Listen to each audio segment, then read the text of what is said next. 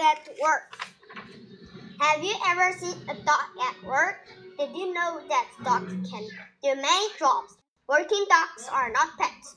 They'll be treated like a pet when when they are not working, but each one has been trained to do a job.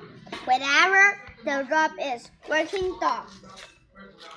Working dogs help many people choosing dogs that can work. Working dogs mean must be healthy and smart. It also needs to be friendly.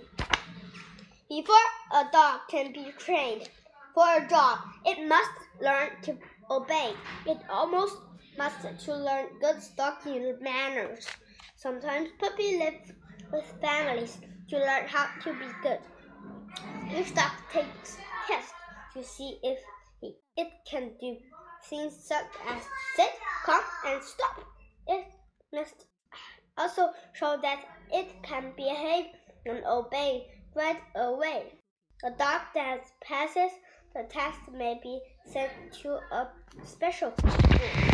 At school, the dog learns to do jobs. Jobs which are, are better at some jobs than other jobs. Police dog. How can dogs with, with police, poli, police work? Large breeds of dogs are faster and stronger than people. A police dog can help a police officer catch uh, sub and suspect sub suspect suspects quickly. Often a suspect does not try to run away if she, he sees a police dog. These dogs also have a strong sense of smell. They can smell and or sniff out a suspect. He tries to hide. Some breeds of dogs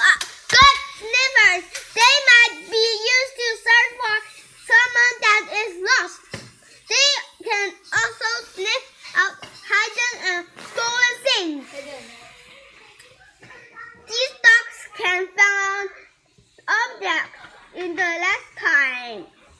Then it would take a police officer. Police dogs are often thought of as police officers.